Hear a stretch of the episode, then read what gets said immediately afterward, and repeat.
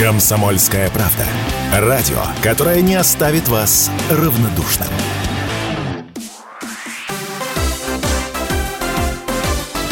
Новости спорта. Здравствуйте! У микрофона Юрий Кораблев.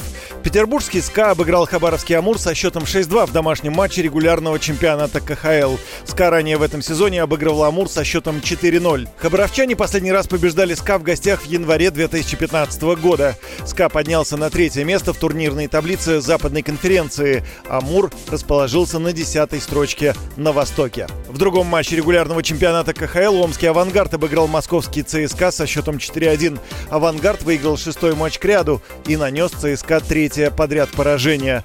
Омский клуб занимает второе место в турнирной таблице Восточной конференции. ЦСКА расположился на седьмой строчке на Западе. Нападающий московского «Локомотива» Артем Дюба назвал идеальную работу после завершения футбольной карьеры. Спортсмен заявил, что хотел бы стать актером, так как у него неплохие данные для этого. Он вспомнил, как снимался в нескольких проектах и выразил мнение, что это было интересно.